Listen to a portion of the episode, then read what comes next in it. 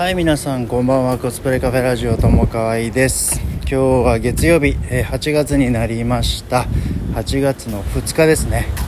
えー、時間の方はもう少しで夜の8時回るぐらいですね、えー、阿佐ヶ谷駅で。あ今日もね横浜で仕事をして電車で、えー、地元の阿佐ヶ谷に戻ってまいりました、うん、ショッピングセンター抜けてね家までちょっと歩くえー、間にもうお店の方はそろそろ、えー、8時閉店ということでねシャッター閉めたりも、えー、お店の片付けを始めている店主さんがね結構、はあ、まだまだ緊急事態宣言、え8月末まで延長になったのかな。まだ長いですよね。オリンピックの方もねもう折り返し、えー折り返し地点過ぎてあと1週間ぐらいか。さすがに開会式から最初の1週間、えー、日本のね、えー、金メダルラッシュで盛り上がって、えー、そこそこテレビ受けしそうな、え種目は大体、えまあ、スター選手っていうか知名度のね高い選手水泳だったり卓球だったりはもう一通り終わって後半は陸上かな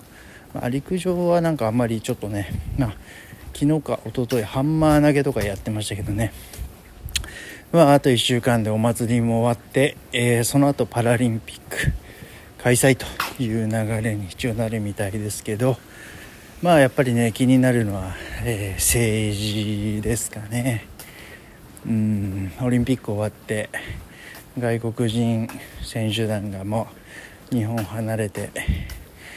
えー、まあ、オリンピックのおさらいみたいなね、まあ、メダル取ったぞメダル取ったぞは、まあ、いいんだけど、えー、その一方でねやっぱり、えー、経済優先の無理やりオリンピックをまあ開催したとところと、えそれに反してねえー、コロナの感染者数が全国で1万超え。東京だけでも4000超えたと。でまあちょっと憶測なんですけど今週もしかしたらね、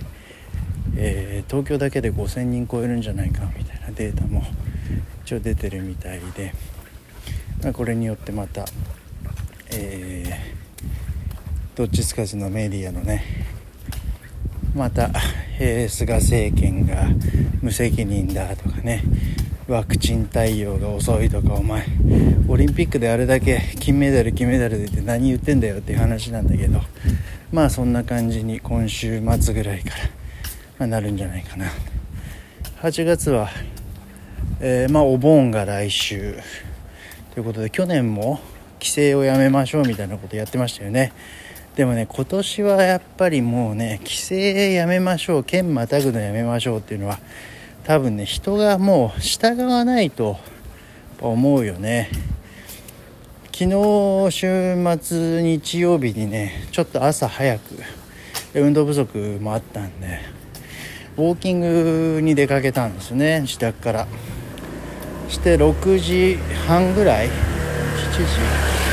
ぐらいでねもうあの合宿に行く子供たちがもう観光バスでね親御さんが見送りに来てなんてもう普通にね結構至る所で青梅街道ね歩いたんですけどもやってるのを見るともう、うん、政府の言うことなんて聞いてられねえよっていうところがまあ本音でしょうね。うんまあこれもね人それぞれ子供も大人もそれなりの意見があっての行動だと、ま、思いますけど。僕はやっぱりまあまだうんちょっと友達誘って飲み行く気には絶対ならないし必要でないところはねやっぱり外出しない。まあ行ったとしてもやっぱりウォーキング、まあ、マスク着、まあ、ちゃ歩いてる時はさすがにもうマスクはね暑いんでもう口の周りがこう蒸れてくるのが嫌なんでね外してますけど、まあ、お店に入る時は必ずマスクを着用。うん。まあ、しますけどね。まあでも行ったところでテイクアウトのなんか食料品買いに行くのとまあ、あとアイスクリームをね買いにやっぱ暑いんでアイスクリーム食べたけどアイスクリームを買いに行く。あとはそうねブックオフに本屋さん行ってちょっと興味のある本がないか探しに行くのとあとはまあ家の近くの、えー、中央図書館に行ってね、え、まあ予約でウェウェブ予約した本を取りに行くとかまあそれぐらいですよね。うん。まあ何とも言えないというところが、えー、本音です。うん。阿佐ヶ谷の商店街見ててもやっぱりやってるお店はやってるし